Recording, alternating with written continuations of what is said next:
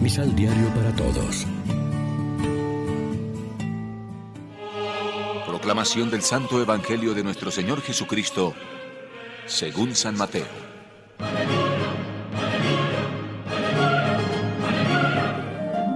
Tengan cuidado con los falsos profetas que vienen a ustedes disfrazados de ovejas, cuando en realidad son lobos feroces. Ustedes los conocerán por sus frutos.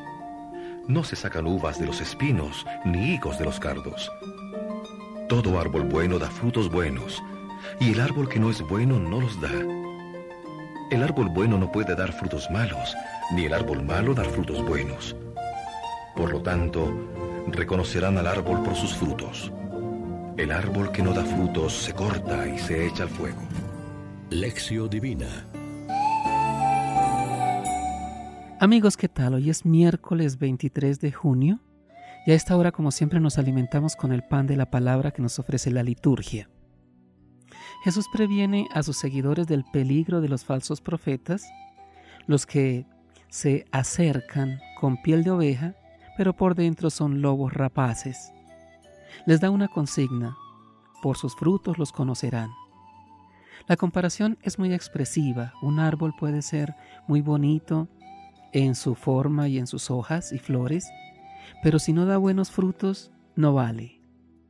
Ya se puede cortar y que sirva para leña. Tanto el aviso como la consigna son de plena actualidad, porque siempre ha habido junto a persecuciones del exterior el peligro interior de los falsos profetas que propagan con su ejemplo o con su palabra caminos que no son los que Jesús nos ha enseñado. El criterio que Él da, lo que debe aplicar la comunidad cristiana siempre que surgen nuevos movimientos o personas que llaman la atención y de los que cabe la duda de si están movidos por el Espíritu de Dios o por otros móviles más interesados. Podemos hablar con discursos elocuentes de la justicia o de la comunidad o del amor o de la democracia, pero la prueba del 9 es si damos frutos de todo eso. El pensamiento de Cristo se recoge popularmente en muchas expresiones que van en la misma dirección. No es oro todo lo que reluce. Hay que predicar y dar trigo. Obras son amores y no buenas razones. Reflexionemos. ¿Qué frutos producimos?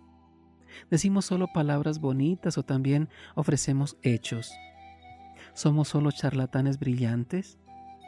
Se nos puede juzgar igual que a un árbol, no por lo que aparenta, sino por lo que produce.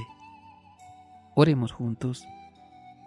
Señor, que la savia de tu Espíritu dé fruto en nosotros mediante la práctica de las bienaventuranzas y la escucha de tu palabra en oración y silencio. Porque es en tu amor y en tu gracia donde nuestra casa tiene cimiento y consistencia.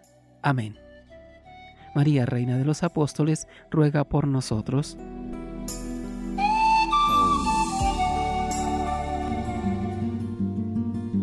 Complementa los ocho pasos de la Alexio Divina adquiriendo el emisal Pan de la Palabra en Librería San Pablo o distribuidores. Más información www.sanpablo.co Pan de la Palabra. Vive la reflexión.